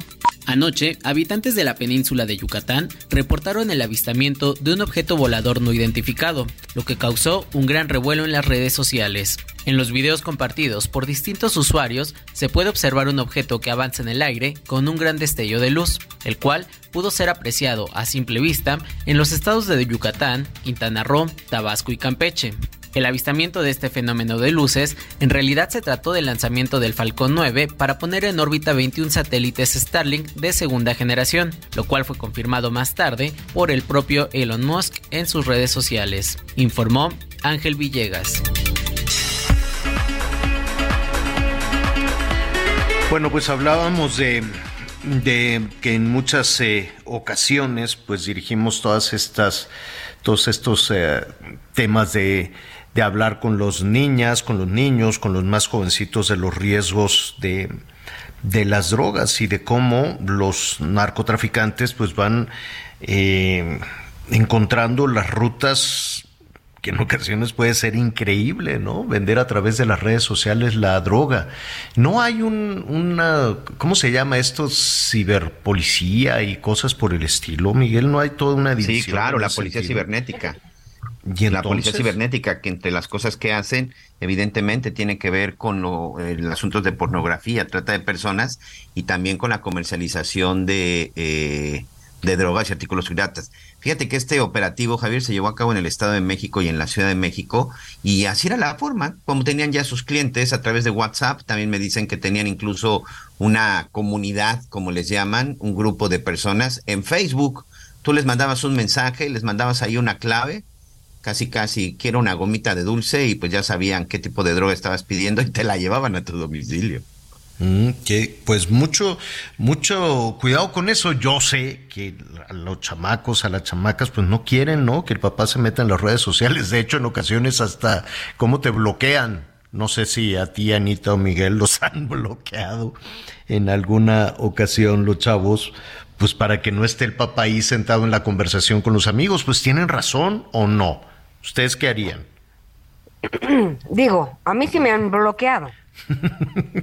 Pues la sí, verdad. Sí, pues sí, Pero, pero, pero, eh, pero bueno, mira, yo le digo, mira, ni modo, tienen una madre aprensiva y la situación está como está. Entonces, y además como me bloquea, me, me bloqueaba el hijo, ¿no? Entonces, él, si le hago una pregunta, me contesta con monosílabos, entonces no sé nada. Sí, oye, ¿fuiste a la escuela? Sí, ¿te fue bien? Sí, estaba interesante, más o le digo, Mazo. o sea, ni siquiera completo. Este me dice, mamá, qué intensidad. Y le digo, si me contestaras, mamá, me fue muy bien, gracias. Y a ti, a lo mejor entablamos una conversación pequeña y se acabó, pero es imposible. Entonces, no me voy a quedar con las dudas de tus malas o buenas amistades. Entonces, o me cuentas o me va- Antes la mamá se presentaba en el antro, se presentaba en la fiesta, ¿no? Y decían, ahí está la mamá de Anita, ¿no? Ahora, pues te presentas en el chat. En la O- boda. o- o ah, no, sí, sí, sí. sí. ¿No? No, ah, me dice mi hija, mamá, mis amigas me dijeron ayer que qué flojera que te diga todo. Y le dije, ay, mijita, pues cada quien sus vidas, ¿no? Este, ok. ¿Pero qué? ¿Por qué? Me dice, no, pues es que llego y te digo, ya llegué. Estoy aquí con... Luego ya me voy. Y yo, pues, mijita, así debe de ser para ver dónde está la situación. ¿Y, en qué momento vas a dejar de hacerlo, Anita? Oye, no, tengo un problema. Ahí está clarita, mi amor. Ahí viene clarita, mi Ah, amor. o sea, te llegó un no voy relevo. a tener descanso. sí. Llegó relevo. relevo. Te llegó Oye, el que relevo. descansó es tu hijo. Tú, Miguelón, ¿en qué momento lo dejaste de hacer o piensas dejar de, de- de hacerlo? ¿O nunca? Este, fíjate que yo creo que nunca lo, lo, lo deja uno de hacer, pero sí se mide, ¿no? Yo la verdad es que hoy sí ya soy más abierto con mis hijas, este, ya mi hija la mayor incluso ya se independizó, ella ya vive ahí cerca de Tulum por su, por su trabajo, la mayor se la vive en la universidad y pues también llega un momento que no te puedes estar desgastando. Yo espero haberlas Exacto, educado de sí. manera correcta y sobre todo creo que existe una, una gran confianza. Bueno, pero pues, ya lo eh, dejé de- creo que ya dejé de hacer gran parte de eso, señor. Y nuestra tarea como medio de comunicación es decirle lo que está pasando, ¿no? Decirle, mire, pues estos bandidos venden una, una, una cantidad de cosas que no tengo la más remota idea que mal. Como reportero, pues tenemos que investigar qué es este todo lo que, todo, todo lo- digo, no probarlo, no, no experimentar, Oye, pero sí saber que, que- es una bala, que es un esto, que eso es esto y esta, todas esas cosas, ¿no? Y no decirlo así nada más, eh, este, No, no, que- sin saber. Yo les digo, si tienes alguna inquietud, pues trata de que sea en tu casa, ¿no? No te vayas al fin Mm, No del estoy- mundo a no probar estoy una muy de cosa que no acuerdo. tienes No estoy muy de acuerdo en esa mamá que dice, vengan y emborráchense todos aquí, quién No, sabe. digo, No, no, tampoco. no todos no. A ver, mijito, ¿quién? No, porque no va a suceder, Anita. No, no- no va a suceder. No, Miguel, está pe- le digo, no te vayas de vacaciones a hacer algo que no hiciste nunca, mijita. Oye, perdón por lo que voy a decir. Aclaramos, el hijo de Anita Lomelí tiene 25 años y la mamá Bueno, sí, ya- sigue encima del joven. ya- ya creció, ya soy más medida porque ahora sí corro riesgos.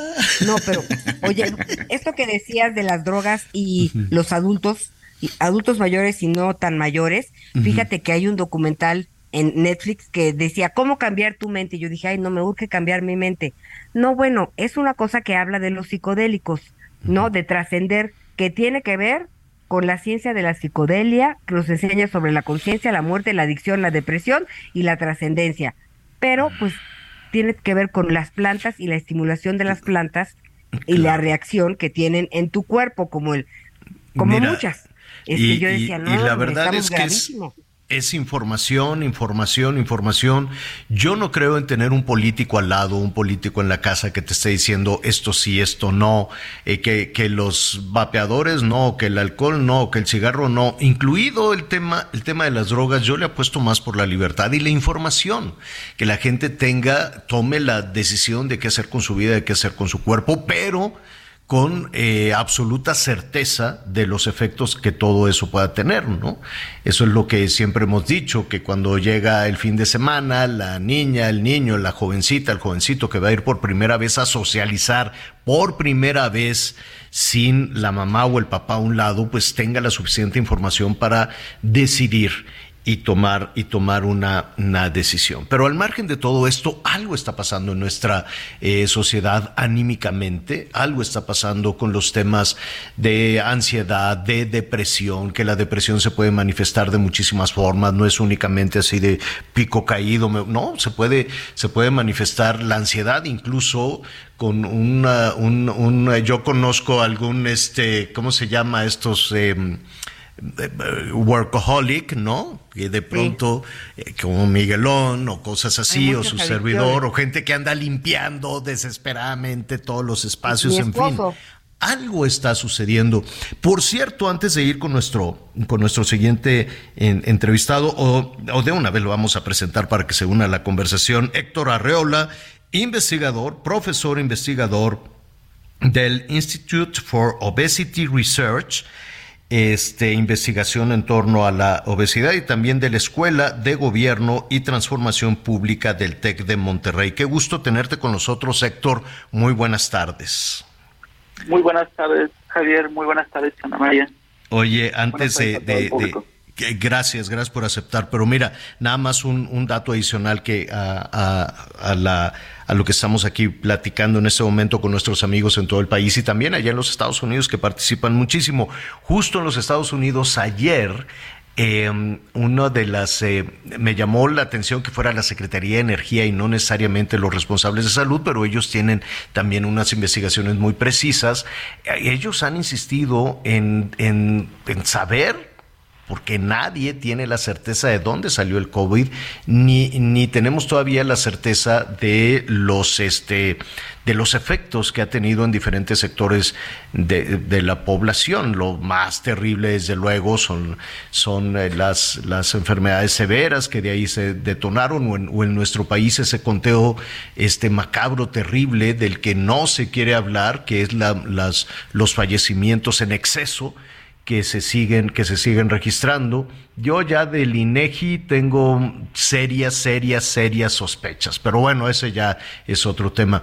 Y entonces allá en los Estados Unidos apuntan de nueva cuenta hacia Wuhan, hacia China, hacia un laboratorio y comienza de nueva cuenta todo un terreno de especulación. Pero para no caer en esa especulación, eh, dime algo, ¿hay una afectación medible eh, o, de la que se pueda hablar de un efecto emocional por distintos factores, el encierro, el cierre, el cambio en las formas de vida, la amenaza ante lo desconocido, ¿no? Ah, hoy podemos hablar del COVID con, con un poquito de mayor certeza, pero al principio era de, era de terror, era de, era de miedo. ¿Nos afectó anímicamente eh, la pandemia? Claro que sí. Eh, justo ayer estábamos, eh, además de la noticia que comentas en, los Estados Unidos de, de, de dónde vino el COVID, en México estamos, ayer se cumplen tres años de que se eh, diagnosticó el primer caso como tal de COVID en nuestro país.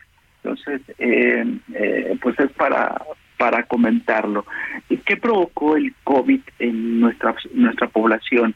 Eh, pues prácticamente eh, muchas de las enfermedades que estamos enfrentando en este momento en nuestra población, en nuestro sistema de salud, tienen que ver con condiciones no propiamente del sistema de salud. Sí es cierto, una parte de las de, las patologías tienen que ver con condiciones propias de la salud misma de las personas, pero otro gran determinante, otro gran paquete de los factores de riesgo viene por los determinantes sociales, económicos eh, a los cuales nos enfrentamos.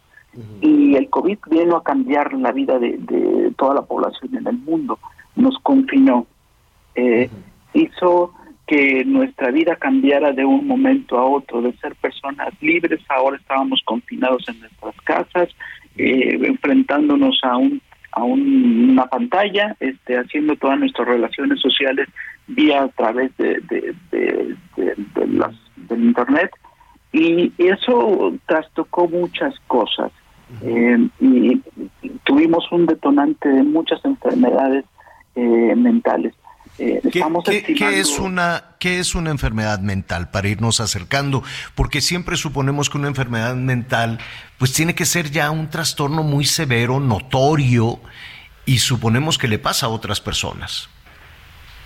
La salud mental, como lo define la Organización Mundial de la Salud, es un estado de bienestar mental que permite a las personas hacer frente a los momentos de estrés en la vida y desarrollar todas sus habilidades, todas sus potencialidades poder aprender y trabajar adecuadamente y contribuir a mejorar su comunidad. la salud mental es más que la mera ausencia de los trastornos mentales como lo tenemos o acostumbramos eh, caracterizarlo. Es más que eso. Es todo un conjunto de cosas que nos permiten o les permiten a las personas desarrollarse, potencializarse, este, hacer frente a, a estos momentos de estrés en su vida, que nos dejan o nos permiten desarrollar todas nuestras habilidades. Pero planteado de esa manera, pues en algún punto nos alcanza a todos, sector. A todos. Este, eh, las enfermedades mentales han estado enmascaradas por mucho tiempo. Eh, en esta relación o en esta definición de, la enfermedad, salud y bienestar, eh, pensábamos que, que, las enfermedades mentales tenían que estar asociadas exclusivamente pues con condiciones que eh, deterioraran nuestro estado de salud. Y no es solamente eso. Todos o gran parte de la población en el mundo, como bien lo señalas, eh, vivimos por, discapacidad causada por estas enfermedades mentales. Se estima, nada más para como dato, que cerca del 20% de la población mundial de los niños y los adolescentes eh, eh, tienen algún eh, un padecimiento, alguna discapacidad por alguna de estas enfermedades. ¿Y en México cómo andamos? En México no es muy distinto, no es muy distinto que lo que pasa en todo el mundo. Eh, como te mencionaba, como les mencionaba eh, al principio, el conjunto de determinantes sociales, la comunidad, el, el, estrés económico, esto también afecta o se convierte en un factor de riesgo que potencializa estas enfermedades. ¿Y quién, ¿y quién eh, diagnostica, perdón, perdón Héctor que, te interrumpa, pero cómo, cómo se diagnostica esto? ¿Quién va, vas a un doctor, puedes ir al Seguro Social y te dicen, ah, usted tiene una, un trastorno mental? ¿O quién? ¿Cómo? Este es uno de los problemas que enfrenta nuestro sistema de salud. Sí, eh, generalmente son los médicos especialistas los que determinan que, que padecemos algún trastorno mental, alguna discapacidad por alguna de estas enfermedades mentales, pero carecemos, como, como en muchas cosas eh, o problemas en nuestro sistema de, salud, carecemos de los especialistas para el diagnóstico de este tipo de enfermedades. Incluso como, como una medición, eh, eh, las, las, los indicadores tradicionales de medir la enfermedad no lo no lo contabilizaban, no, no las contabilizaban a la, a la salud mental, eh, porque estamos acostumbrados a relacionarlas con la muerte, ¿sí? Y resulta que muchos de los padecimientos eh, de, la, de, la, salud mental no necesariamente se relacionan con muerte. El suicidio sí, y algunas otras, pero hay muchas de ellas que no necesariamente implican la muerte, pero sí implican discapacidad. Vivir por muchos años mermados de calidad de vida. Y la me, me imagino, es, es, es este, un trastorno mental es lo mismo, y ya me estoy acercando a la mañanera de hoy, ¿es lo mismo que una enfermedad neurológica? No, son totalmente diferentes. Eh, la enfermedad neurológica tiene que ver, son procesos que suceden en o trastornos que suceden en el aparato eh, nervioso central, ¿sí? Mientras que las enfermedades mentales, algunas tienen esta conexión. ¿Me, me podrías dar un, caso, uno nada más, así el más general de, de las dos cosas? Digo, no un caso, un, un ejemplo de enfermedad mental y de enfermedad neurológica? Muy bien. Eh, un problema tumor neuronal que no tiene nada que ver con una enfermedad mental sería una enfermedad neurológica. La ansiedad, un proceso de angustia que no tiene nada que ver con nuestros procesos en nuestro sistema nervioso central o cognitivos. Este, eh, son totalmente diferentes y este sería un ejemplo de una enfermedad mental. ¿Se necesitaría medicina para los dos casos, para mental o neurológico? Fíjate que los tratamientos son totalmente diferentes eh, y los costos son también muy diferentes. Eh, el caso de las enfermedades mentales bien diagnosticadas pueden ser contenidas, las personas podemos ser controladas mm. eh, durante el tiempo. En el caso de las enfermedades neurológicas mm. requieren tratamientos más especializados, de más alto costo y ah. que a ver, para, para entender un poquito más, por ejemplo, un caso de esquizofrenia, ¿es enfermedad mental o es enfermedad neurológica? No, la, esquizofrenia es una enfermedad, es un trastorno mental. ¿Sí? Pues es un asunto serio también y también se requiere estar medicado. Exactamente, requiere ah. medicación. El tratamiento generalmente es la medicación y hay otro tipo de tratamientos más avanzados, eh, pero generalmente el manejo es eh, la medicación. Que mira, el, el, tiempo se nos, se nos viene encima, pero sí nos gustaría, junto contigo, Héctor, ir repasando. Yo sé que no, no se pueden hacer estas consultas a distancia, pero tal vez, ¿no? Porque en la dinámica de las personas, en la dinámica familiar, pues de pronto la gente no sabe qué le está sucediendo ¿Y cuál puede ser la salida a esto? Si es un trastorno mental o, neurológico. Y es, en principio, pues es muy difícil de aceptar. Tal vez todo el mundo se da cuenta y tú supones que es normal ser así, ¿no? No, no lo sabemos. Y, tal vez eh, junto contigo ir viendo la ruta para llegar al tema de las medicinas que, que, la verdad hay muchas personas que dicen no es verdad lo que dice López Gatel, no hay medicinas, porque López Gatel dijo en la mañanera que sí hay medicinas para las enfermedades mentales, que sí hay medicinas para las enfermedades neurológicas en los espacios públicos que en los privados no, porque los laboratorios hicieron trampa. Dice que los laboratorios, a mí me parece un delito, me parece una acusación muy seria de confirmarse, que eh, guardaron las medicinas para presionar al gobierno, ¿no? Como si fueras este un, intermediario de, chiles, o sea, me parece un asunto muy serio. Pero la ruta es todavía muy larga para llegar hasta, hasta allá. Nada más te preguntaría, eh, Héctor, primero agradecerte que nos estés ayudando a esto. Segundo, ¿hay medicinas o no hay medicinas desde la experiencia de investigación en el TEC de Monterrey? Los medicamentos hay, el problema es que no llegan a los pacientes. Ese es el, ese es el gran problema. Eh, mm. eh, incluso cambiamos la forma en que íbamos a hacer la, distribución y cómo íbamos a hacer que llegaran los medicamentos a, los lugares en donde se requerían.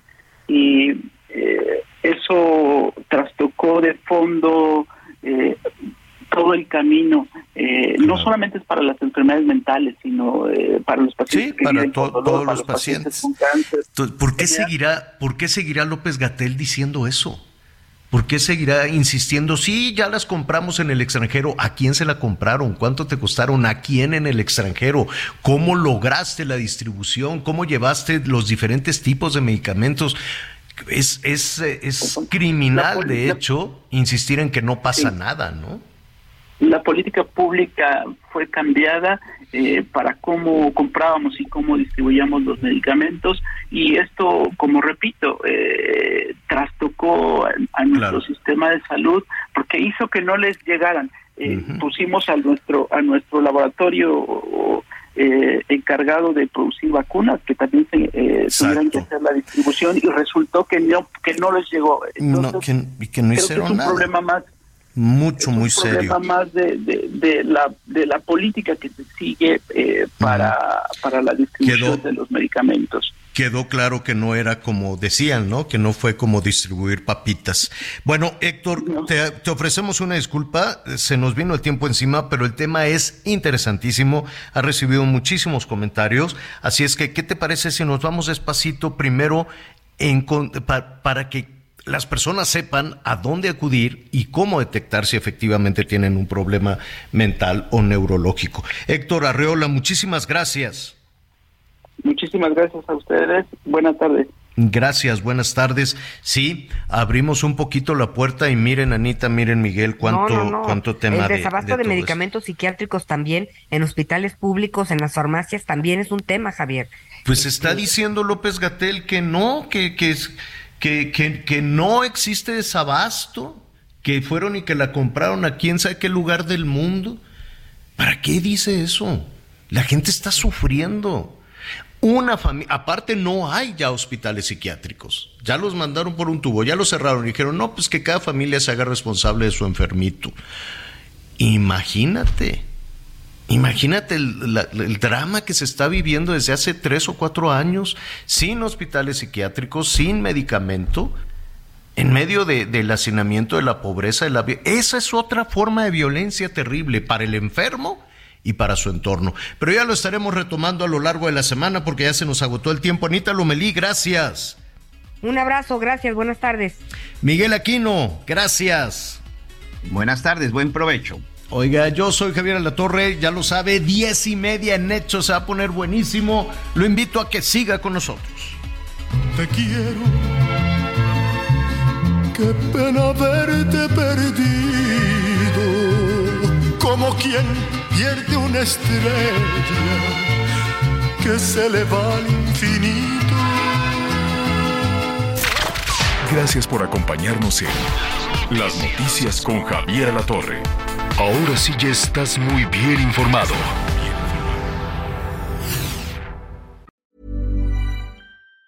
Planning for your next trip? Elevate your travel style with Quince. Quince has all the jet-setting essentials you'll want for your next getaway, like European linen premium luggage options, buttery soft Italian leather bags, and so much more. And it's all priced at 50 to 80% less than similar brands. Plus, Quince only works with factories that use safe and ethical manufacturing practices. Pack your bags with high-quality essentials you'll be wearing for vacations to come with Quince. Go to quince.com slash trip for free shipping and 365-day returns.